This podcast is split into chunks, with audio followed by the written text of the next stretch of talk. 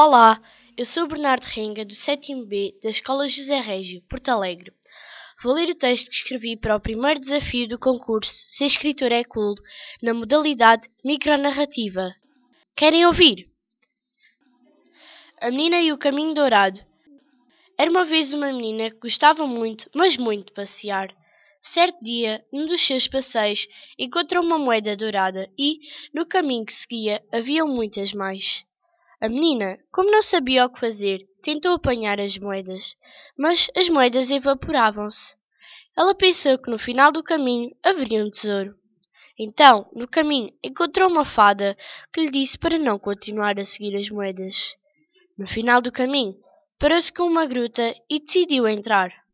Lá no fundo da gruta, ela viu um urso e tentou fugir, mas voltou para trás ao perceber que o urso falava. Urso explicou-lhe que ele não fazia mal e que tinha o poder de fazer ilusões. Explicou-lhe também que o seu poder servia para fazer as pessoas serem suas amigas. A menina perguntou então por que é que ele usava moedas douradas para chamar a atenção e o urso respondeu: Sabes, é que hoje em dia as pessoas só se interessam por riqueza, mas depois, quando percebem que é uma ilusão, afastam-se de mim. Ficaram amigos. A menina contou a todos os seus amigos que o urso só queria ter amigos. Juntaram-se e tiveram a ideia de ir à gruta do urso para uma tarde de muita diversão.